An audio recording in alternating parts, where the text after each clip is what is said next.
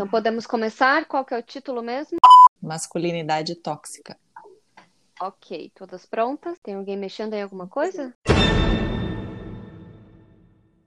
Sem respirar, gente. Respirar faz barulho, sem barulho.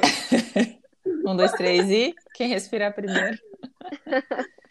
Eu já respirei, já estou agora pronta. É, já, é, já respirei e posso aguentar 15 minutos. É 40, menina. Ah, opa, 40, vamos que vamos. Então vamos lá, vou começar. Olá, eu sou a Tatiana Lopes. E eu sou a Mayara Almeida. E o nosso tema de hoje é masculinidade tóxica. E convidamos aqui duas amigas para falarmos e refletirmos sobre esse assunto. Meninas? Oi, eu sou a Paula. Oi, eu sou Eduarda Granato. Estamos juntas mais uma vez. Isso, bem-vindas. Vamos falar sobre esse tema, sobre esse assunto. Que eu acho que é, inclusive, um convite à prevenção que a gente vai fazer aqui, para que a gente possa, é, de fato, convidar as pessoas para refletirem sobre esse assunto e, desde já, coloco aqui no início Convidem os homens para escutarem, né? Mulheres que estiverem ouvindo, nos ouvindo, já que a gente tem um público maior feminino, coloca aí para seu companheiro, para seu amigo, enfim, para alguém do sexo masculino escutar, porque vai ser necessário que a gente vai falar hoje aqui. Gostei. Então, é, eu acho que a gente pode já começar falando assim que esse é um tema que vem surgindo né, recentemente, né, esse tema sobre a masculinidade tóxica, é, porque geralmente a gente escuta falar muito do feminismo como pauta das mulheres para repensar os papéis que foram impostos a elas, a nós, né, na, na sociedade. Uhum. É, e a masculinidade tóxica está vindo como um, um, âmbito de reflexão, principalmente para os homens se repensarem, né, repensarem os papéis que uh, vivem na sociedade e que acabam se identificando sem que nem percebam quanto que isso é tóxico. E a gente vai falar um pouquinho, né, é. sobre o que, que seria essa toxicidade. Coisa chique, toxicidade. Eu não sei falar esse negócio chique, não, Paula. Toxicidade. Toxicidade. Toxicidade. O assunto é tão é tóxico que é toxicidade. Para dizer como é intenso. Também eu queria também falar aqui no início, só para quem está nos ouvindo poder entender de forma mais clara, assim, mais direta, o que, que é masculinidade tóxica. A gente pode dizer que é um conjunto de, de mitos sociais sobre o que é ser um homem de verdade. Uhum. Então, existem várias coisas, vários aspectos que foram nos colocados, inclusive começando na infância, uhum. sobre como o homem tem que ser. É isso, meninas? Sim. Sim, a gente vê muito assim o que a sociedade espera de uma mulher, mas também não olha para o lado e entende que a sociedade também espera coisa dos homens e o quanto é um fardo pesado também para eles que acabam gerando outras coisas, como também é para nós mulheres. E o quanto é de extrema necessidade que a gente esteja falando aqui, porque nos consideramos feministas e muitas vezes as pessoas entendem que mulheres feministas não gostam de homem, só vão falar mal de homem, e, e na verdade não é bem assim que funciona. Né? Então a gente vem aqui tratar sobre esse assunto com respeito à masculinidade e convidando para que as pessoas possam é, ouvir partindo de um outro aspecto, né? percebendo como também há esse sofrimento masculino dentro desse contexto. Eu acho interessante o quanto que é essa visão, né, de que a gente é, ah, para que estudar o feminismo? Eu quero ser. Tem, tem pessoas que falam, ah, então é, basta eu ser feminina, né? Mas assim, a uhum. gente não consegue destacar, né, esse assunto do, do feminismo desse assunto que a gente está trazendo hoje da masculinidade tóxica, porque parece que é algo que já está dado, assim, que todo mundo já entende só por a gente falar o que é, mas é algo que a gente precisa entender também contextualmente é, e ampliar mesmo a visão, no sentido de desalienar né, o nosso olhar, porque realmente, é, se, a, se, a, gente for pensar, a masculinidade tóxica ela é fruto de todo um sistema né, uhum. capitalista que faz com que é, as minorias precisem ser exploradas pelas, né, por quem tem privilégios na sociedade, que são basicamente os homens brancos.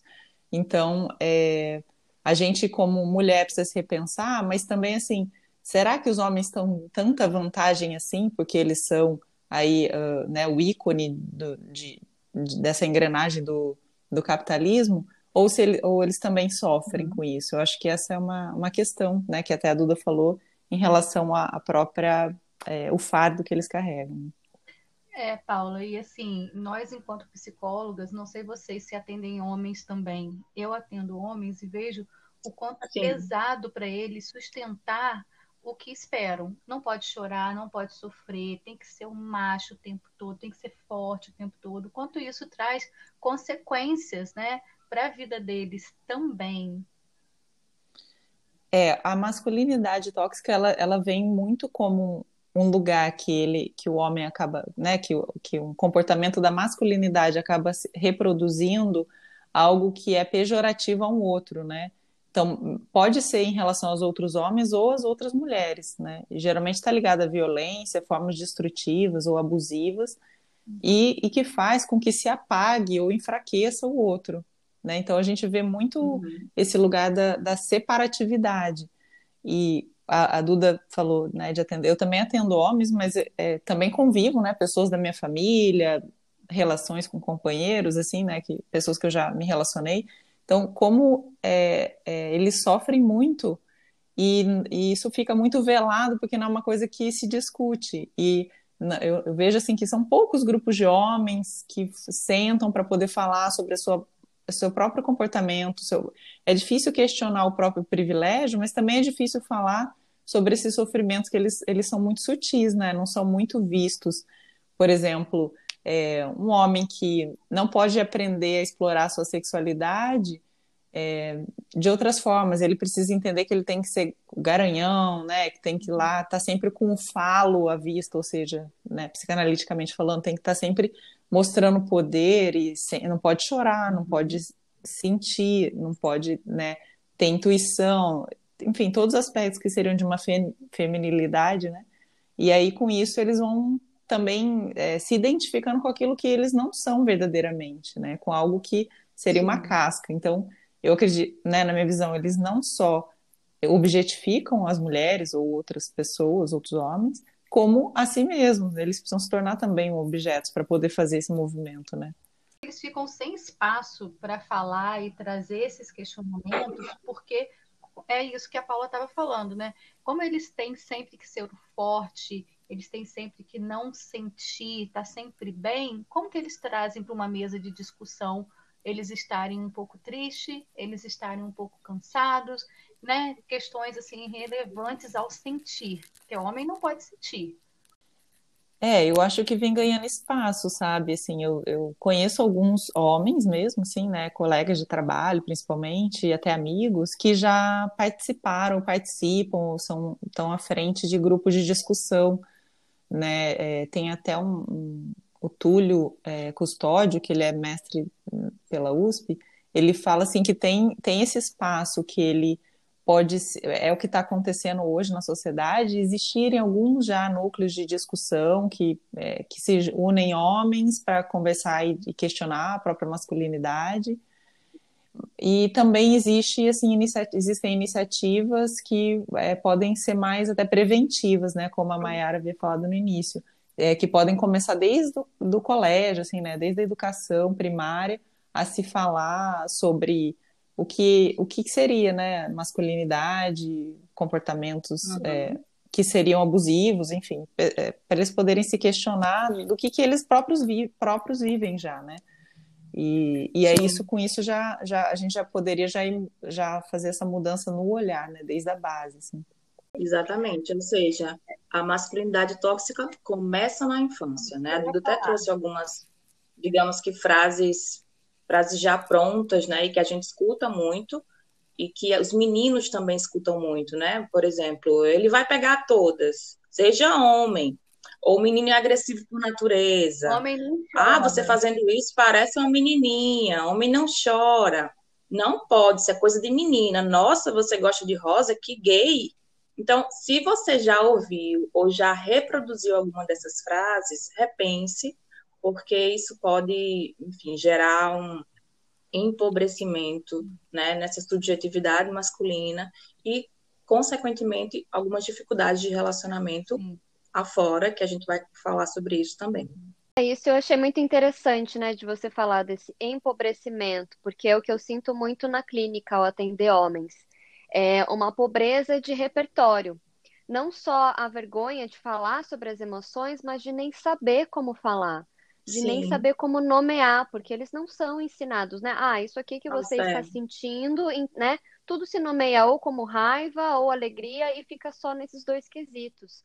E aí, além dessa pobreza, né, de repertório, tem também a pobreza do que fazer com essas outras emoções, né? Então, existem outras formas de você lidar com a raiva, com a frustração, com a tristeza, com as suas limitações, e não só através da agressividade, né? De jogar uhum. isso para o outro não sei se é o mesmo tema, né? Mas o que me, me eu estou me lembrando aqui também que existe algo que a gente pode associar com esse tema, que é a misoginia, né? Que ela também é muito ligada a isso que, que a gente está falando início, né? Desse contexto histórico cultural, é, que essa mesma cultura que né, que pare a masculinidade tóxica a fim de enfraque, enfraquecimento do outro, né, justamente para em prol da dominação, traz esse lugar da, do ódio às mulheres, né? Porque assim, o homem não pode ser mulherzinha, né? Ele não pode se conectar com comportamentos femininos.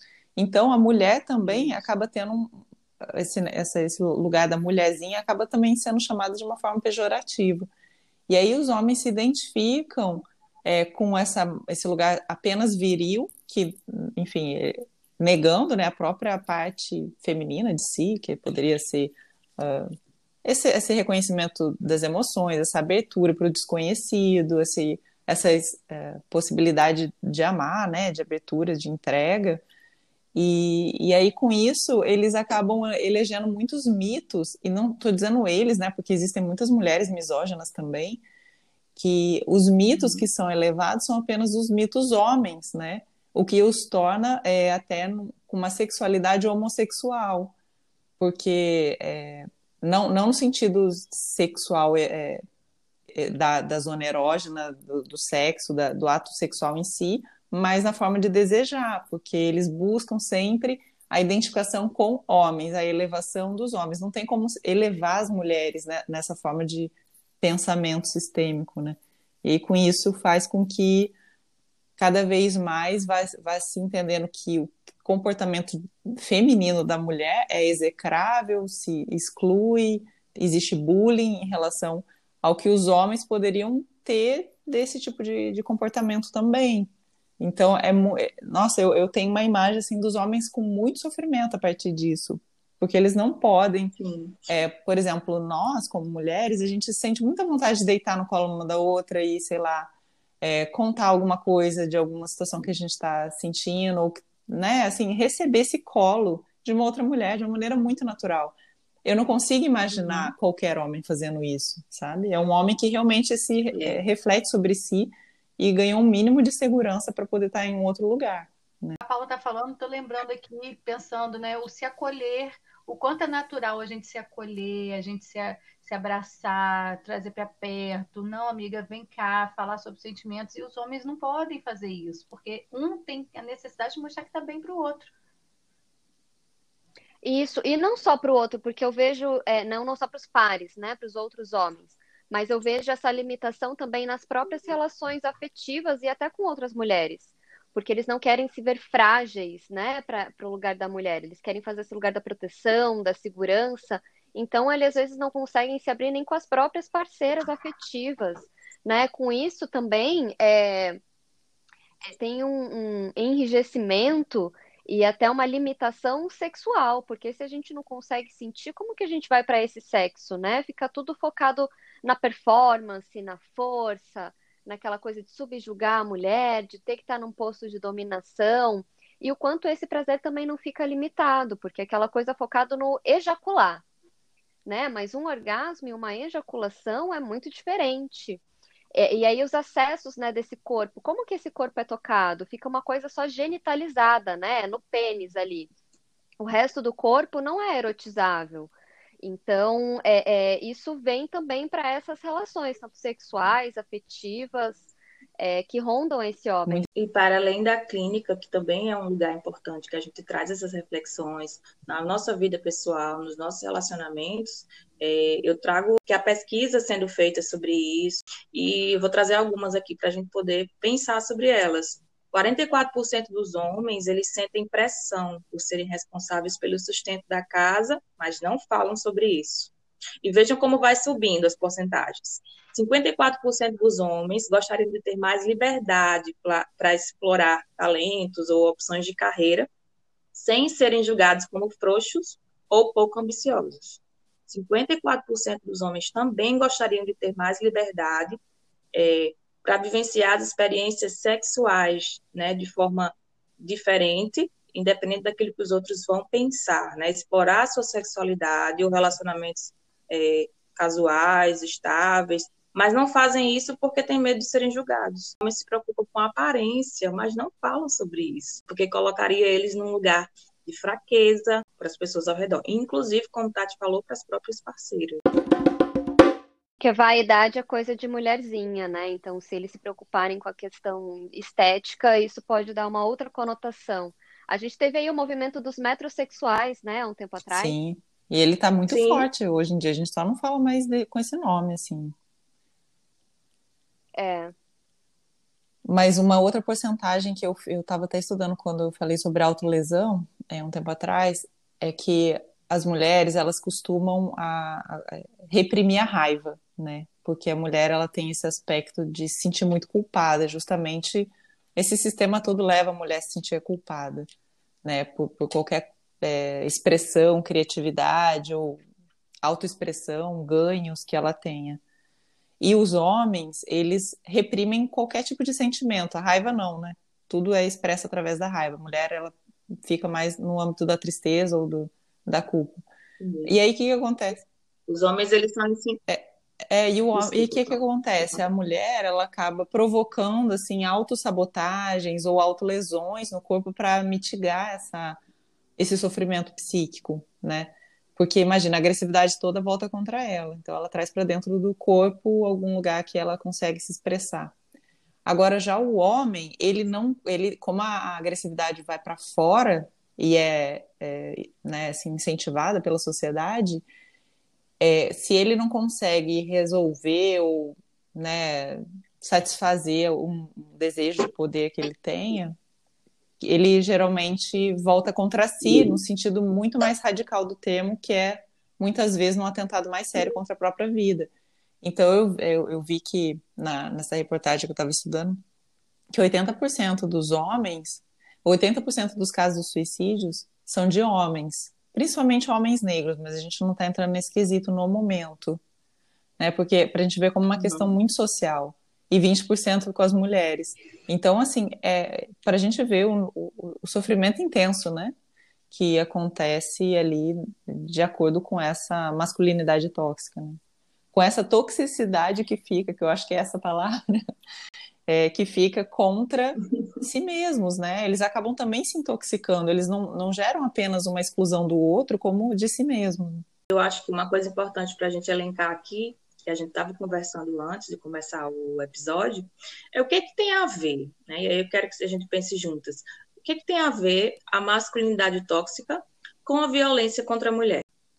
Eu acho que assim o feminicídio ele só é a ponta do iceberg. Ele é, primeiro a gente pode ver que existem muitas outras questões, que é esse apagamento do feminino, do, da, da, quando a gente fala mulherzinha, né, do, do aspecto da mulher, da força da mulher, da possibilidade dela ocupar espaços importantes, né, naturalmente na sociedade. Então, para assim, se ter essa dominação para que ela fique em casa, cuidando das crianças, cuidando da casa, e que possa servir a carreira dos homens, para os homens terem um lugar especial e, e, e, ter poder, que é o principal nesse caso. É, então, com isso. isso. o feminicídio ele vem assim num, num, somatório de abusos e apagamentos, enfraquecimentos e, segregações da mulher, né? E então a masculinidade tóxica seria justamente esse aspecto que vai levar ao feminicídio, né? Quando você fala de violência contra a mulher. Então a gente tá chega nesse uhum. nessa consequência, né? Um ato que atos que levam a essa consequência. E por isso que a gente precisa entender o feminicídio como tendo essa base, né? A masculinidade tóxica levando ao feminicídio. E esse, esse homem, né, que vivencia essa masculinidade tóxica, ele vai ficando embotado, né, nas próprias emoções, vai é, construindo um ego muito uhum. fragilizado e, consequentemente, vai desenvolvendo o que a gente chama de comportamentos machistas, né? E esse machismo, ele leva à violência contra a mulher, uhum. ele leva à, à desvalorização do feminino porque ele não sabe lidar com as próprias questões. Então, como é que ele vai entender como lidar com a do outro, né? De forma básica, seria essa essa reflexão. E, e eu acho que mais um mais um aspecto, né, que faz a gente pensar e chamar as pessoas para essa reflexão é, é, que a gente precisa tirar esse esse lugar, né, de que o que o masculino sofre, vivencia, de que o homem ele pode e tem o direito de ser inconsequente, porque ele é forte, né? E, consequentemente, essa inconsequência pode gerar é, esses casos tão tristes que a gente vê na mídia, que a gente vê, às vezes, próximo a gente, né, de violência doméstica, psíquica. Queria trazer para um aspecto até, assim, para a gente, como a gente poderia, a gente está sabendo agora que tem homens escutando, né? Como que a gente poderia fazer um convite a eles a refletirem sobre essas questões que não somos nós mulheres que vamos poder falar sobre isso, porque eles vão precisar falar tudo isso em primeira pessoa, né? Eles vão precisar se reunir entre homens em um, um grupo de homens abertos a, a, poder falar sobre isso. Mas aqui é um, um convite nosso, né, do que a gente acha que seria legal que eles se reunissem para fazer esse movimento. Qual seria o uhum. ganho, né, que eles teriam com isso? Eu acredito até que eles é, poderiam agregar para si uma parte que é deles, né? Assim, é como se eles pudessem fazer um, um, um resgate de alguma coisa que eles precisaram excluir para poder sobreviver na, na, cultura. Que seria, por exemplo, eu vou falar mais a parte da sexualidade, que eu acho que é bem importante. A vida sexual, ela não é apenas gozar, né? Então, o homem poderia aprender com a mulher, que a mulher tem mais essa possibilidade de encontrar pontos de prazer no corpo todo, na rotina, na vida, é, que não seja apenas um, um, um, uma vivência do prazer de modo tóxico, né? Então a uhum. gente e também não apenas a, é, a partir do falo, né, do gozar. Então, é, com isso ele se entregaria para algo que é muito do desconhecido, que tem a ver com a entrega para o momento, para aquilo que o corpo pode oferecer.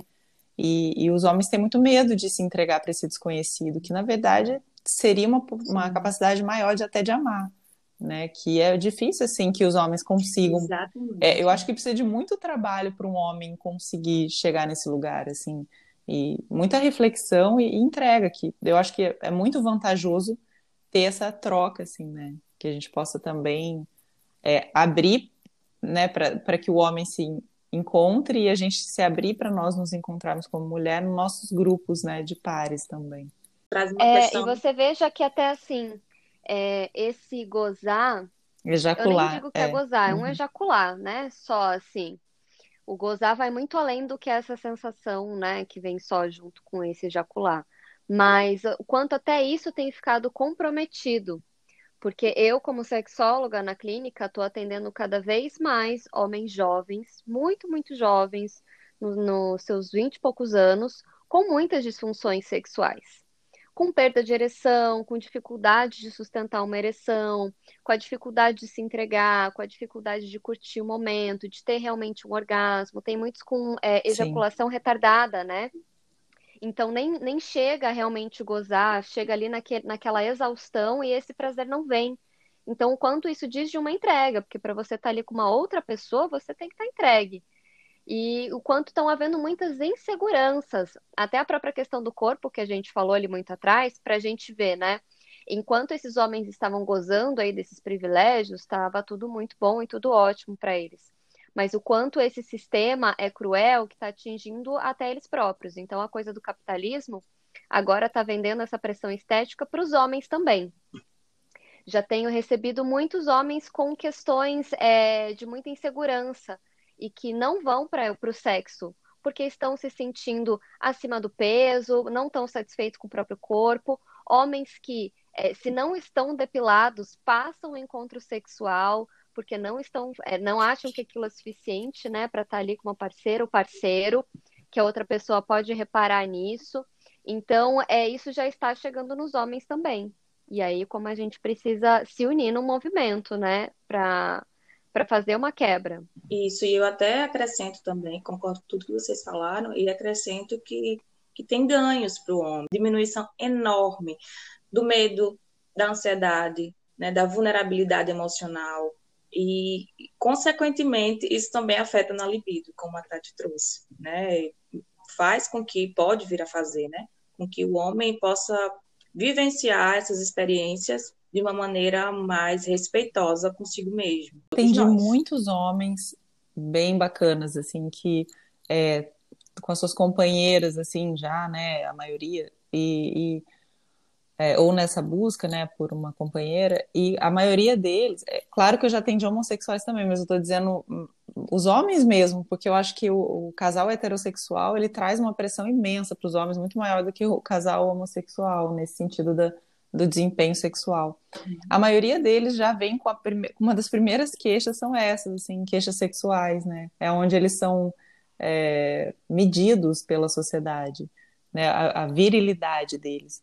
Então, realmente, eu tenho essa mesma experiência que a, né, de, atender, de atendimento que a, a Tatiana está falando sobre a dificuldade na vida sexual, sabe? É bem, bem intenso isso para eles. E você comentou que isso parece ser mais comum com os héteros, mas afeta muito também os casais homossexuais e bissexuais que eu atendo. Não são só os héteros. É, então a gente vê que é, é uma masculinidade tóxica até uhum. entre eles também né? E, e da gente lembrar que o sexo não começa no genital, o sexo começa lá em cima, na nossa cabeça. Sim, mesmo os homens, para ser muito viril e muito masculinos embaixo, precisa se fortalecer disso em cima. Então tem que estar tá sempre reforçando essa masculinidade na cabeça, que eu sou foda, que eu sou, né, que eu uhum. faço, que aconteço. Isso vem reproduzido igual a, a o Instituto estava falando mais cedo, desde a infância. Então, vai ser, ó, oh, segura suas mulheres que meu filho tá solto, que meu filho vai ser o pegador. Mostra hum, uma coisa sim. que me mata, gente, é com a criança. Mostra seu peru. Nossa, isso eu, eu acho que é já uhum. reforçar tudo isso que a gente está falando com uma criança que não tem nem noção do que, que é aquilo, sabe? E aí, desde criança, você vem, é. vem se fortalecendo mentalmente que ser homem é isso, para estar tá reforçando até né, lá embaixo a sexualidade, como vocês estão falando. E assim, né, vocês estavam falando dos ganhos que os próprios homens pode ter, podem ter, e eu acho que o maior é uma liberdade. Porque são tantas amarras, né, nesses mitos, nesses comportamentos, nessas performances, que fica muito limitado. Então, é, é, né, se a gente desconstruísse isso, teriam muito mais possibilidades. É, seria, ter, haveria muito mais liberdade para ser apenas ser e sentir e, né, e curtir tudo. É, eu tenho uma, uma visão assim bem psicanalista, né, do, disso, assim, no sentido de que é, a realidade ela é composta pelo não saber, né? É, é, o tom da realidade é o não saber, é o movimento, é a constante mudança, é a incerteza. Então, é, se o homem precisa dominar, ele precisa saber, ele precisa ter o controle. Então, é muito difícil para o homem perder o controle, mas como a Tatiana falou, traz liberdade também poder perder esse controle, porque ele pode viver sensações, prazeres, uhum. é, possibilidades, fertilidade que ele não conhece com essa forma de uh, adentrar a vida, né? Que é a forma do, do fala, é a forma do, de algo que tem que ser objetificado, que tem que ser definido, rotulado. Então, justamente, a gente fala de aqui, eu falo de uma postura muito mais que é um passo atrás, né, dos gêneros entre homem e mulher, é, que tem a ver com essa abertura, que é a abertura à vida, né? Então, é, justamente algo que traz sofrimento é, são lugares que a gente vai encaixotando. E assim, viver, viver encaixotando as coisas e se autodefinindo se identificando com aquilo que a gente não é e se perdendo daquilo que a gente é, é faz com que a gente esteja em, em, eterno sofrimento. Então, realmente, eu acho que é bem interessante esse aspecto uhum. de ganhar em liberdade. Né? Imagine um homem vivendo tudo isso, torna-se infeliz e a longo prazo é possível desenvolver doenças, transtornos, né? E como a gente falou antes, é, trazer notícias e trazer vestígios de relacionamentos abusivos, de agressões, porque não, porque há essa necessidade de se encaixar e aí se perde, né? Bagunça, se esse quebra-cabeça não não encaixa, porque na verdade o homem não está vivendo o que ele deseja viver, né? A sua uhum. pulsão de vida, pelo contrário, está vivendo uma pulsão de morte. E assim, da gente falando aqui de liberdade, que é para sentir essas, esse monte de coisa boa que a gente pode sentir, que são as emoções, os prazeres, as alegrias e tal, uhum. mas é uma liberdade de poder sofrer também. De poder sentir as dores, porque é isso que os homens não são permitidos. Eles não podem chorar, sofrer, pôr para fora, né, dividir com a parceira. É a questão lá, né, que a Mayara comentou ali em cima da questão do, da estatística, né, que os homens se sentem pressionados a ser o, o, o que vai trazer o dinheiro para casa, né? Então, é, quando os homens podem sofrer também, colocar essas dores, isso com certeza vai diminuir significativamente essa estatística também dos suicídios. Porque todo mundo vai sofrer, todo mundo vai sentir dor, mas é, a gente tem que aprender a lidar com elas, né, de outras formas. Que isso é que os homens são privados.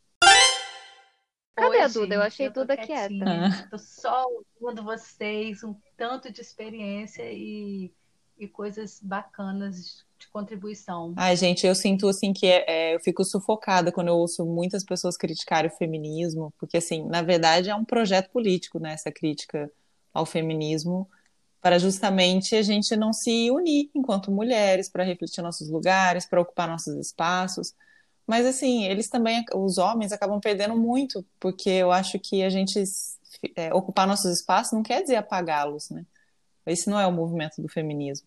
E assim como eles refletirem sobre o papel deles, que é algo muito difícil, mas que seria tão vantajoso como a gente está falando aqui, é, traria também que eles pudessem ocupar não, não espaços, né? Porque eu acho que os homens têm essa uh, história, né, de sempre ocupar e chegar lá com a bandeira e ocupar uma nação, enfim, acabar com aquela sociedade, com aquela cultura que está ali, para eles poderem colocar a bandeira deles.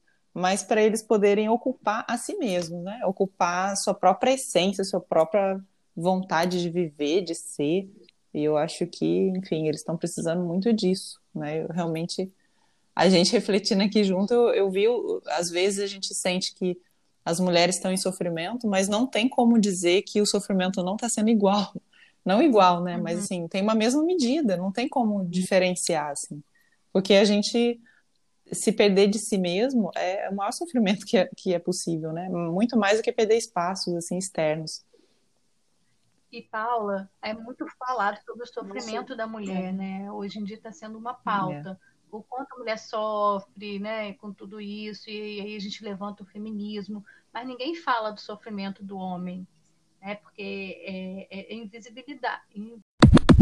Como as mulheres podem sentir, sofrer e esperam isso da gente, né? As mulheres que são histéricas, ah, tá chorando demais, tá sofrendo muito, isso é TPM, e o homem não pode se expressar, né? Então a gente fala sobre o sofrimento feminino, mas não fala sobre o sofrimento masculino.